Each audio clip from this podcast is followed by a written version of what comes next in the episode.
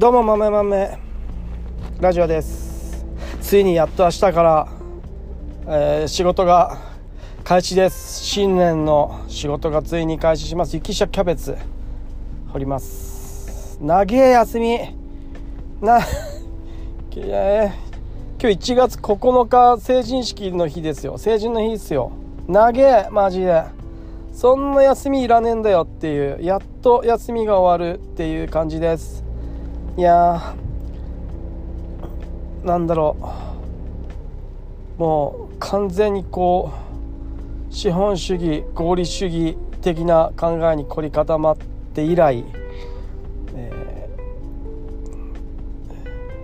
ちょっとでも時間があったらメルカリで大豆を売るっていう生活を始めて今年で2年目2年目。結局、えースマホからの執着って逃れられなくないですか？スマホからの執着から逃れたくて逃れようとしても逃れられないので今まではずっと昔はもうなんかモンストとかめっちゃやってたんですよ。すげえやってたんですよ。で初め僕ぐらいしかやってなくて周りで誰もやってなくてでネットでいろんな人のこうコミュニティ SNS で人を集めて、えーゲームをしてで周りの地元の周りの友達集めてだんだんそれから周りの友達にさを誘ってゲームしてってやってたんですけどなんだこの人生ってなるわけですよ。当然ながら。いつかはいつかたどり着く道。なんだこれってなって。でなんだこれってなって気づいてもやめらんないですよ。で仕事で忙しくて強制的に時間がないとかだったらやめられるんですけどちょっとした合間だの時間が空いてももうもうもうもうなんだろうもうドラッグみたいにな感じになっちゃってるんでしょうね。もう依存症になっちゃってるんでスマホの。やめらんないですよ。もうすぐスマホ触っちゃうっていう。なだったらだったらこれ全部スマどうせスマホいじっちゃうんだったらちょっとでも時間あった時にすぐスマホいじっちゃうんだったら、えー大豆の勉強しようとかって思ったりした時期もあって、えーとにかく面倒くささって一番の敵なんで、えーブックマーク集みたいなのを作ってすぐにアクセスできるように、えー大豆の勉強するやつ、とあとは新聞農業新聞。とあとはそういったその雑草学会のホームページとか。一番使わなかったのは雑草学会のサイト。まあでもそうやって、えーアクセスしにくいと人は簡単で手軽なものに飛びつくんで、えースマホの配置ってめっちゃ大事だと思うんですよ。スマホのアプリの配置。一番手が行きやすいところにだから 1, 1枚目ですよね。画面の1枚目。ホーム画面のスマホの1ページ目1ページ目って言い方おかしいんだけど。あのスマホ開いてすぐアクセスできるところには、えー重要なものしか置かない。遊ぶやつは置かない。でもゲームアプリどうしてもやめらんなかったとしたらゲームアプリは一番アクセスしづらい。なんかスライドさせてホーム画面をスライドさせて4つ目とか5つ目に置くとか。でまずは天気予報とか。置くじゃないですか。多分ツイッターとかも置いちゃダメなんですよね。1枚目に置いてますけど。でもちょっと階層化するとかして、えーアクセス面倒くさくすると、まあ、だんだんこう触らなくなってくるっていうのはあった。でいいんですけどクソつまんなくなるんですよ。クソつま つまんなくなるんですよ。そうすると。ただつまんなくなってえーえずっと勉強しなきゃいけないの？みたいな。なんかもう勉強するって勉強したい時が意欲がある時はいくらでも勉強できるんですけどこれちょっと自分の気持ちが落ち着いてしまった時ってなかなかこう勉強しようっていう意識が湧かない時は無理に勉強したとて何の意味もない頭に何も入ってないんでたまにこう「うわこれすげえ!」っていうぐらい衝撃的な情報があったら引っかかるんだけどそうじゃないのは全部流してみちゃうっていうところがあるんでこれなんとかなんないかなと思ってメルカリで大豆を始めたみたいな。それだけじゃないですけどあと小銭稼ぎたい。とにかく全ていらん時間を費やすんだったらえー、それをメルカリとかのだからもうゲームで金持ちになってどうすんだよみたいなところがあったんですよね。ゲームで モンストでゴールドいっぱい貯めてもう使い切れなくなってモンスターいっぱいあって出て結局あれを全てうちらからお金を搾取するためにな搾取するためっていう言い方悪いけどまあそうですよね。どうやってお金を使わせようかっていうものの塊じゃないですか。無料のゲームって。基本無料のゲームって。どうやってだからそこにはこうどうやって人をこう執着させるかっていう課金させるかっていう情報がめちゃくちゃいっぱい詰まってるっていうことですよね。速攻だよって本当は。見なきゃいけないのは。っていう風に気づくわけですよ。ゲームって何でハマるんだっけ？みたいな。でそうすると,、えー、っとそうやって、えー、だんだんこう勉強してきてあのあそうだなんだ本いい本があるんですよ。人はなぜ忘れちゃったな。本のタイトル忘れたんですけど、えー、SNS とかには人はなぜ SNS にはまってしまうのかみたいな、えー、のがあるんですよ本が。めっちゃいいっすちょっと。ななんだっけなあの本。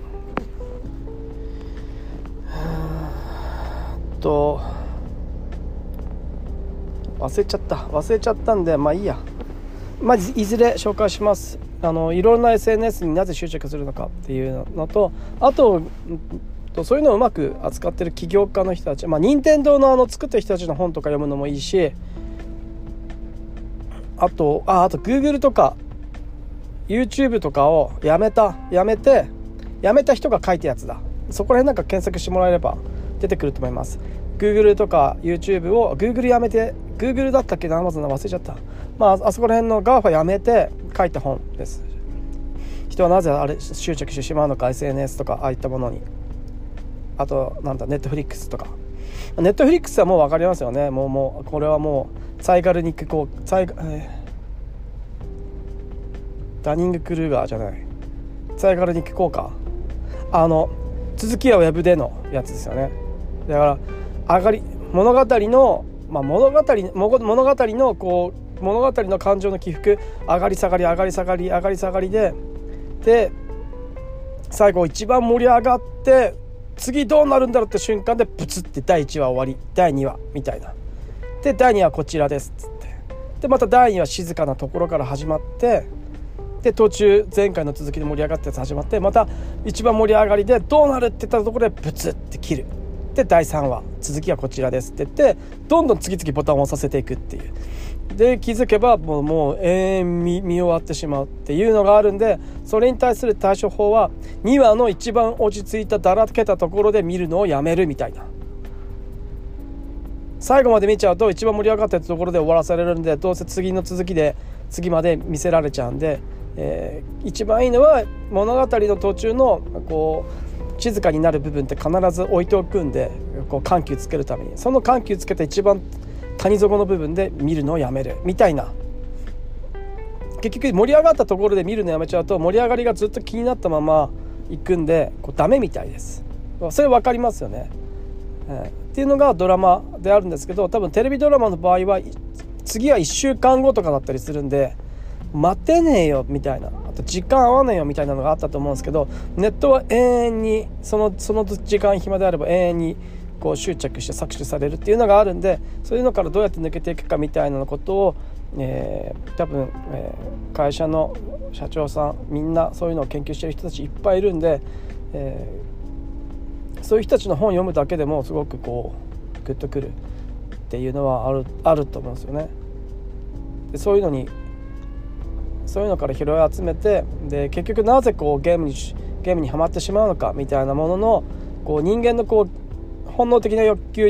欲求をこう駆り立てるものっていうのがいくつかあってゲームの場合。まずまず一つは成長。成長成長とあとコレクション。収集。収集癖ってあるんでしょうね。ありますよね。木の実集めるとか。であと冒険。適度な冒険冒険心。あ違うな冒険じゃねえな。週 まずコミュニコミコミュニティじゃないコミュニティじゃないですか。コミュニティ必要なんですよね。コミュニティえっ、ー、と交換交換も大事なんですよ。で収集で成長。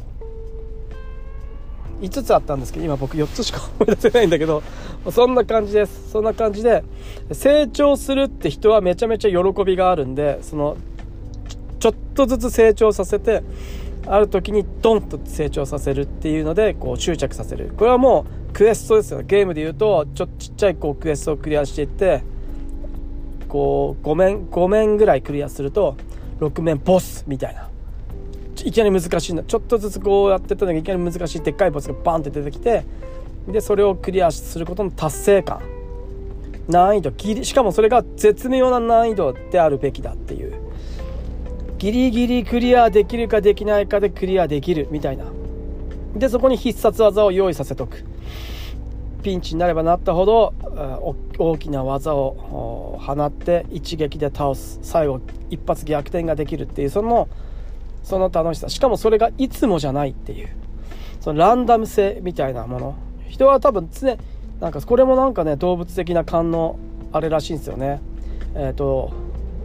ずっと当たりが確定しているものってやらないです。当たりくじしかないくじって誰も引かないらしいんですよ人って。これはなんか本能に反してるみたい反してるみたいでである程度外れるランダム性。でそのパーセンテージが多分ゲームの場合だとゲームのガチャガチャの場合だと5%なんでしょうね。あ大体5%に設定されているんで今は分かんないですけど大体5%に、えー、大当たりのあれは5%に設定されているんで、えー、そこら辺。でも多分 5%, 5に設定されてんだけど多分あれ10連のガチャとかガチャガチャガチャね。ガチャガチャ。10連ガチャとかなんでもしかしたら10連ガチャの5%だとかける10なんで2回引いて1回当たる20連やったら1個当たるかっていうぐらいの感覚なんで多分そういう感覚なんでしょうねきっと。20回やって1回当たるかどうかっていうあのとりあえず5%ぐらいが多分一番みんながこうちょうどいいこう当たる確率みたいなのがこうあるみたいです。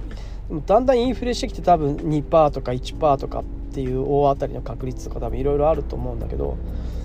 まあ、そういう感じで人をこう執着させていくっていうのがあるみたいで。ででそういうのを自分がハマるんじゃなくて自分がどうやってどうやったら使えるか農業とか多分これはマーケティングとかの話になってくるんだと思うんですけどどうやったらはめられるのか相手相手にこうそういうのをうまく使えるのかみたいなのがあると思ってメルカリの大豆の販売を始めたっていうのがあるんですけどまあ難しいっすよ。そんなそんな理屈が分かったとてやれるかどうか全く別物っすよ。やってうまくいってあれこれなんでうまくいったんだろうって言って分析してやっとああこれもしかしてこうこれに当てはまってるのかな？当てはまってんのかなとかって思いながらもいやいやただテレビで大豆の味噌作りをテレビで流れた流れたなんかブランなんかわかんないけど青空レストランとかで味噌作りとかやったのか知らんけどそういうのでやったからみんな買うっていうのだったのかもしれないけどとにかくバーっていう売れる時がバッてあったりするっていう。でそれに僕が逆にはまってるっていうねメルカリにもやられているっていうのはあるのかもしれないですよね。ただそうやっていろんなアプリの中からいろんなアプリをやって、えー、そうやってマーケティングみたいな売り方を学ぶっていうのはなんか一つ勉強になるなと。どうせハマるんだしスマホに。どうせスマホずっといじってんだったら、えー、ちょっとでも小銭が稼げてそれそれが自分のプラスに資産資産にちょっとずつつながっていく方がいいと思うしただ金だけじゃなくてねちっちゃいお金だけじゃなくって、えー、どういう人どういう人たちがどういうふうに買って買っていくのかとかメールのやり取りの文言とかトラブルが必ず起きるんで相手とのやり取りの中でまだ品物が到着しないんですけどどうなってんですかみたいな。いやいや俺知らねえよみたいな。その郵便局に聞いてよってことなんだけどでもそれに答えなきゃいけないわけじゃないですか。僕はちゃんと発送したっていう。発送の通知も出てるんでみたいなのはあるんですけどそれをどうやってうまくやっていくかっていう、まあ、簡単ですよね。いや郵便局に聞いてください。問い合わせ問い合わせ番号だってあなたは分かるでしょ。みたいなことを言ったところで何の解決にもならないんでそういう場合そういうクレーマー的な人が来た場合どうやって対処するかみたいな対処の方法の勉強にも勉強をしようと思ったりもするしどうやったらもうクレーマーを対処できるのかみたいなのをググれば載ってたりするしそれに必要な例えば本とかもとかあとはそれをスルーする考え方とか例えば嫌われる勇気とかアドラー心理学とかああいうやつとかあとアサーションとか人と話す話すこう話し方伝え方とかそういうの。多分そういうの最近めちゃくちゃこう大事になってきてますよね。ファシリテーションとかってあるじゃないですか。司会者がうまいファシリテーターだなみたいなことを最近普通によく言われるんであのニュースピックスの人とかニュースピックスの人はホリモンチャンネルでめっちゃ叩かれてホリモンチャンネルから外されたけど佐々木佐々木さん新しいピボット立ち上げた人とかのいらん相づちしないですもんねあの人もね。いらん相づちしないとかうんうんうんうんうんとかなんかもうなんか対談番組ですげえ相づちとか打たれるともうイラッとするじゃないですか。そういうのとかもこう極力しなせずにただ黙って聞くみたいな。タモリさんもなんかそういう黙って聞くのがめっちゃうまいみたいなのはよくよくこうネットとかで見たりしますよね。でも言っちゃうんだよねうんうんって言っちゃうんだよね。だ多分多分こう言っちゃうんだけど顔ではそういう表情してして相手を安心させてる乗せるっていうことは知ってるのかもしれないですね。言葉ではうんうんって言うとマイクの音声の邪魔になるんで顔だけでうんうんうんうんっていううなずきを見せてたりするのかななんて思ったりするんですけどカメラって結構話し話し手のアップになってたりするんでそこら辺はちょっともうちょっと多分もう YouTube でなんかそこら辺探ったら載ってたりするのかな、っていう感じでこういろいろ交換交換成長成長はもうあれですよね。メルカリの場合の成長はもうどんどんあのいいねとかの評価あと評価評価50件良いっていう評価を得たっていうのとかああいうのの積み上げですよね。ああいうのの積み重ねの信用信用経済的なもの。でこううまく売る人もそれがその信用が溜まっていくと嬉しいっていう。で悪い評価の人からはあんまり買わないようになるので、えー、そういう人はだんだん淘汰淘汰されていくっていう。ただやりすぎると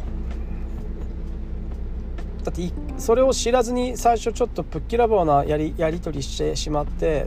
でメルカリとか多分アカウント1個しか取れないんでスマホで。その番号紐付けで 1, 1つしか取れないと思うんで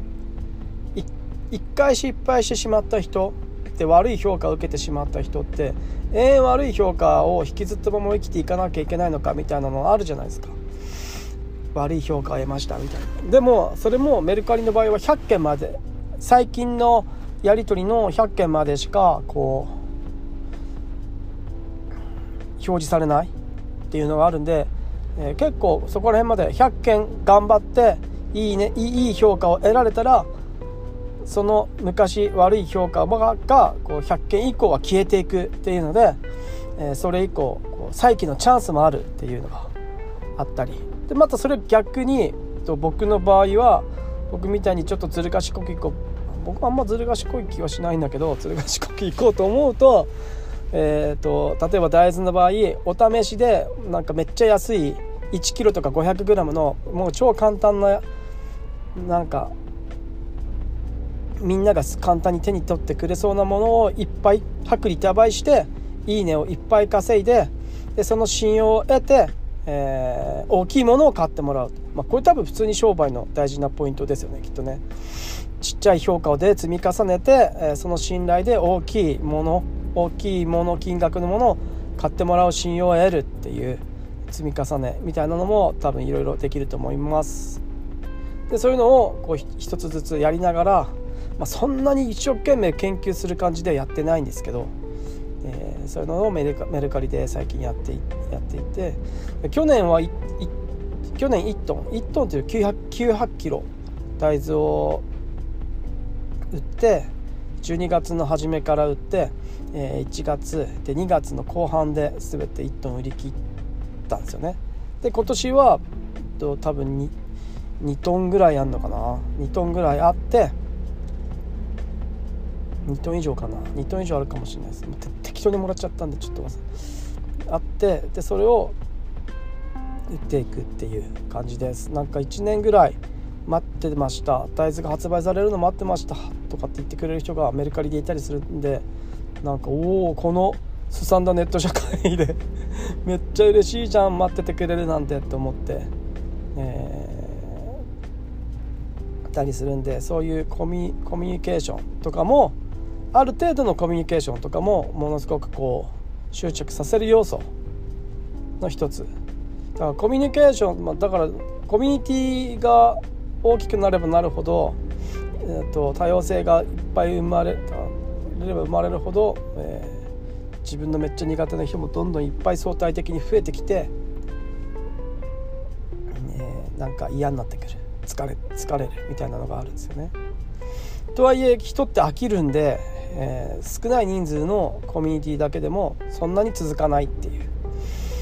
でで人は成長するんで成長していくんでだんだんそのそのレベルが合わない人とは疎遠になっていくとかいろいろそういうのはあると思います多分なんか起業家さんとかはなんかねそういうのはよ結構ある結構強めにあるっぽいですよねぱ売り続けてる人会社で成績をいっぱい伸ばし続けてる会社の社長とそうじゃない社長はだんだん疎遠になっていくみたいなのは初めの頃はね一緒に頑張ろうって言ってずっとうちら頑張っていこうなって言ってこう盛り上げてやっていったんだけどそういう差が出てくるとだんだんこうお互いがお互い気まずくなっていくみたいなのをよく聞いたりするんで。なかなか。まあただ新陳結局結局全て飽きるんで人って結局飽きるんでそこら辺全部人間関係も飽きるしやってる仕事も全部飽きるしってて多分これ農業だと農業飽きないんだよな。なんかわかんねえんだけど農業飽きないんですよ。多分多分これ一つの作業だけしてる農業だと飽きると思うんですよ。あの農業も法人化してきて結局ハッシュする人はハッシュする人。種まく人種まく人。植える植える人は植える人。収穫する人は収穫する人。機械乗る人は機械乗る人みたいな感じでこう分業制になってくるとやっぱ飽きるんですよ。ここら辺のバランスめっちゃいつまでも難しいと思っていて多分みんな得意なものをやりたがるじゃないですか。あとやったことのないものはやりたくないじゃないですか。なんだけど同じ仕事は飽きるじゃないですか。っていうここら辺のバランスがすげえ難しいってこれ矛盾してますもんね。同じ仕事ずっとしてると飽きるんだけど得意なものは1個か2個とかしかないからそれをずっと続けるんだけど得意じゃないものをやりたくない。ってなんだけど飽きるっていう。得意なものばっかりやってても飽きるっていう、まあまあカレーが好物だからっつって毎日カレー食えるかっていう話だと思うんですけど人ってこうやって飽きるんですよね。だからこの飽きをどうやってこううまく対処していくかっていうので多分息抜きとかそういうのが大事になってくるんですけど息抜きみたいなものってめちゃくちゃエンタメ性強いんでその息抜きにはまってしまうっていう執着してしまうっていうのがあるんで息抜きを何何で息抜きするかっていうのもすごく大事だなっていうふうに最近は思ってきてるんですけどあんま考えるとなんか今度めんど今度こんな何こんなことまで考えなきゃいけないの？めんどくせえなとかって思ってくるんで、まあ、これはこれはなんかいずれやいろいろやりつつただ農業が農業は全体的には僕の場合はなんかめっちゃ飽きないですよね。毎年。だから僕事務職みたいなのはもうすぐ飽きてダメなんですよ。座ってらんないみたいなのがあるんで。トラックで座ってるのはいいんだけど、まあ、事務職でずっとパソコン打って座ってるとかはもう気が狂うぐらいダメでしたね。うわーなってきますよね。なんでそういうのがいろいろあったりするから自分だからその秋とね。農業は毎年違うんで毎年違うんすよ。毎年同じ1年1年1年繰り返し1年ごとの繰り返しな感じするんだけど同じ同じタイミングで台風やってこないし晴れ晴れと雨のバランスも全然違うし、えー、そのその年々によって作業するタイミングって同じにしたくても全然変わるんで天候によって。なんでそれをなんか天候のせいにしなければめちゃくちゃ楽しいっていう天候のせいにすると何もかも楽しくなくなっちゃうんですけど人のせいとか天気のせいにすると全然楽しくなくなっちゃうんだけど、えー、全部自分のせいにするっていうだそのそこも結構難しいですね。そこで多分つなんか今日めっちゃ喋るな俺。明日から仕事だからかな。そのそれはね、まあ、多分ずっと同じようなことをずっとこのラジオで喋ってる気がするんですけど、まあ、こうはけ口として聞いていただければ聞いてくれてる人ははけ僕の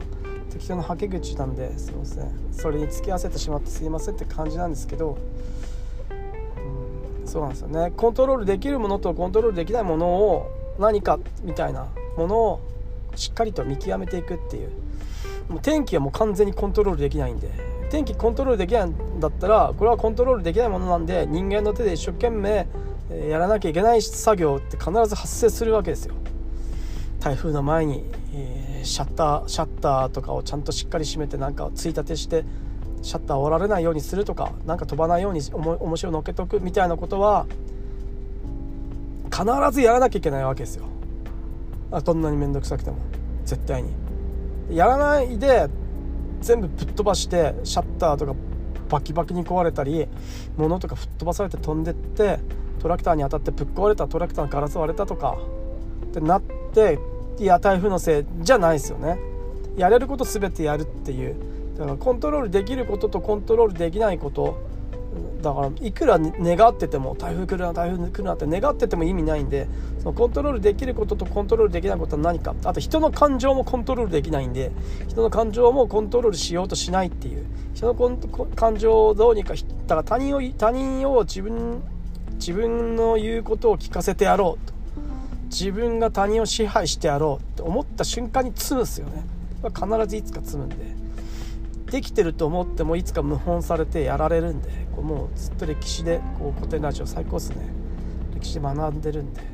ここは絶対しないっていう。常にただ誘導的なことはできると思うんですよね。相手を相手に気持ちよく仕事をしてもらうとか一緒に仕事する時に相手に気持ちよくしなんかいらないらないことしないっていうことですかね。いらないストレス相手に与えないみたいなことは大事になってくるかなと思っております。なかなか難しいんですけど理屈ではね分かっててもそれができるかどうかはまた全く別なんでその理屈はこうだからなんだろうエビデンスみたいなもので、えー、人間はこうやったらなんだろうこうテンション上がるよとかモチベーション続くよっていうやり方を教えられてもだから8時間以上寝るのがいいって言われてもいやいやいや8時間寝るのがいいって言われても俺は6時間で起きちゃうんだよって言ってどうしようもできないじゃないですか。だからそ自分に合うかどうかは多分全然違ってくるんですよね。その例えばいろんな、まあ、メンタリスト DAIGO とかがメンタリスト DAIGO って呼び捨てちゃった大悟さんがいろいろこうエビデンス持ってきてこうこうこうこうでこうやったら人はいいとかって言うけど結局それできるんかっていう自分が。自分にそのやり方が合うのかって。そのエビデンスはそれは最高のパフォーマンスをそうやったら得られるんだろうけどそれができるのかどうかみたいなのはまた違ってくると思うんで。自分には何が合うのかっていうのを、えー、も探し続けるっていうのも大事だと思うしいろいろやってみて結局合うものだけが自分にとって残っていくしで自分も自分もいろいろ年取っていくのに年取っていくにしいろいろ変わるんで変わるんで前はやりそのやり方合わなかったけど今はこのやり方めっちゃ合うとか考え方が変わって、えー、そのやり方すごく今だったら理解できるとかだから理解してもで理解してやるのと理解してないのとでやるのとでは全然こう物事に対するこう仕事に対するこう力の入れ具合って変わってくると思うんでなぜそれをやらなきゃいけないのかって常に考えるっていうのはめちゃくちゃ大事だと思うしなぜそれを考えなぜそれをやらなければ考えるのかって考えながら仕事をするってことですよね。腑に落ちなくても。なぜそれをやらなければいけないのかって答えが出てから仕事をしようと思ったってそんなんそんないやいや時間は有限ですからねってことになってくるじゃないですか。もういつまで待ってるんだよって。俺は明日からあしなんだっけえなりかずきの父さんでしたっけ？の名言みたいなのでよく本当かどうか知らないけどよく取り立てされるじゃないですか。俺は明日から本気を出すみたいな。いやいや今本気出せないやつが明日本気出せるわけないみたいなのはね武井壮さんもよく言ってましたね。なんか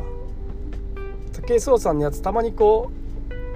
う昔のこう熱く語ってる動画を見るんですけど陸上選手は、えー、自分のベストタイムを出したい出したいと思って走ってるのに毎日自分の自己最高を出すために全力尽くして走ってるかって言ったらそんなこと誰もやってないでしょっていうそこが問題だっていう話をしてていやめっちゃそれじゃんと思って。自己ベスト出したい出したいと思ってるのに毎日こう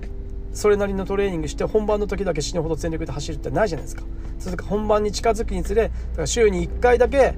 なんか全力を尽くすこうタイムタイムタイムを測ったこう練習をするみたいなのっていや毎日出し毎日自己真を出したいと思って全力で走ってないやつが全全力なんだろう自己真出したいと思ってる時に出せるわけないでしょみたいな話があったんでいやめっちゃそれじゃんとだから自己真を出すとかその最高のパフォーマンスを出すには最高パフォーマンスを出すための、えー、訓練を日頃からずっとしてるやつしか出せないっていうのはなんかイチローさんとかを見てると確かにそうだなって永遠にやり続ける。まあ、あれはああいうなんかもう自分で自分に呪ってるっすよね。完全に。だって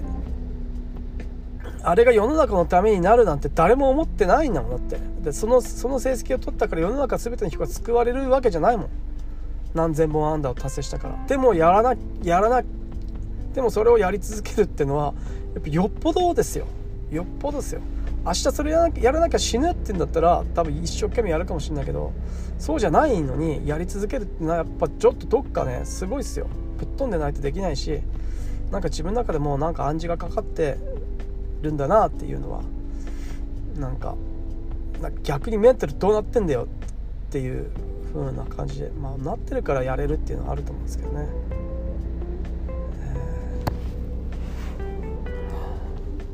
っていうわけで、えー、明日から仕事だっていうのでテンションが上がってきた感じであります以上。豆豆ラジオでした。じゃあねまたねバイバイ。